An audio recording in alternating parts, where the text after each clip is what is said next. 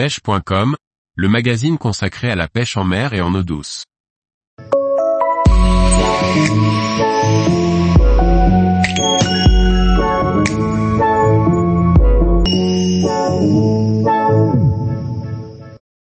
Première manche du Grand Pavois Fishing 2022, au centimètre près. Par Guillaume Fourier. La compétition se déroule finalement le vendredi et le dimanche. Nous voici engagés dans la première manche du vendredi, prêts à en découdre avec les 27 bateaux concurrents. Notre stratégie pour trouver les poissons va-t-elle payer? Rendez-vous est donné à 7 heures au Grand Pavois pour un petit déjeuner et briefing avant le départ. Sans surprise, c'est la zone de repli qui est choisie. Les 27 bateaux vont se concentrer sur une petite zone à faible profondeur, voilà une manche qui s'annonce serrée. Le coup d'envoi est donné au pont de l'île de Ré. Sans surprise, la plupart des bateaux fusent devant nous. Le point fort du Barracuda 7 n'est pas la vitesse, bien que nous partons à 29 nœuds. C'est une vitesse respectable pour un bateau de ce type, mais nous sommes loin des semi-rigides de gros calibre. Qu'importe, nous avons un programme, nous allons le respecter quoi qu'il arrive. Nous peignons de nouveaux parcs à huîtres sur la marée haute. Nous passons 30 minutes sur zone. Seuls des petits bars sont mis au sec. Des bars bien trop petits, nous changeons de zone et filons sur les hauts fonds.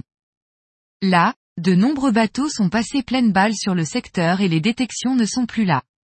La pêche s'annonce très difficile. Nous peignons la zone pendant de longues minutes. Une heure trente de concentration, de changement de l'heure, de recherche au sondeur, pour finalement sortir quelques poissons non maillés. Bastian sort trois barres consécutivement sur un petit slug. Nous en sommes à deux barres de 41 cm, à un point d'entrée dans le score. J'applique ce pattern et nous n'enregistrons plus une touche. Il y a du poisson, mais notre score est toujours à zéro. L'ambiance devient crispée. Je sors un gros slug pour faire contraste. Troisième lancé et bim, une belle touche. Un premier bar de 44 cm est enregistré, nous sommes sauvés, autrement dit, nous sortons de la queue de classement. Malgré les efforts répétés, nous ne voyons plus un bar maillé. La mer a bien baissé, il nous reste une heure, nous nous dirigeons vers les parcs à huîtres pour finir la manche. Nous entrons doucement avec l'air du bateau pour ne pas faire de bruit. Le vent nous repousse vers l'extérieur. C'est parfait, les dérives sont sécurisantes et nous pouvons nous concentrer davantage sur la pêche.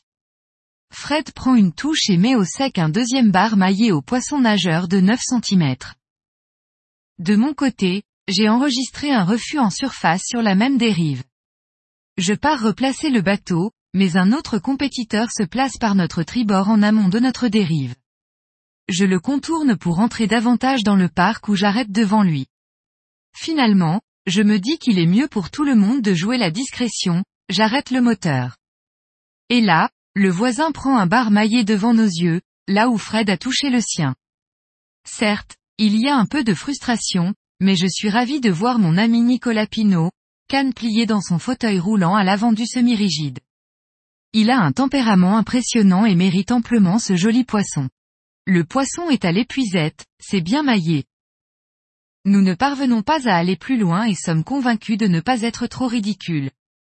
Le classement tombe, nous sommes cinquième, non loin du premier, à un bar près. L'équipe est motivée, nous avons l'opportunité de nous poser le temps d'une soirée sur La Rochelle grâce à la deuxième manche deux jours plus tard. C'est d'ailleurs une très bonne idée d'organiser, pour les années suivantes, la compétition sur deux jours séparés. Cela permet de mieux profiter du moment et du salon, de se ravitailler en l'heure entre les deux manches. C'est ce que nous faisons, en complétant notre collection de poissons nageurs au magasin du coin. Tous les jours, retrouvez l'actualité sur le site pêche.com. Et n'oubliez pas de laisser 5 étoiles sur votre plateforme de podcast.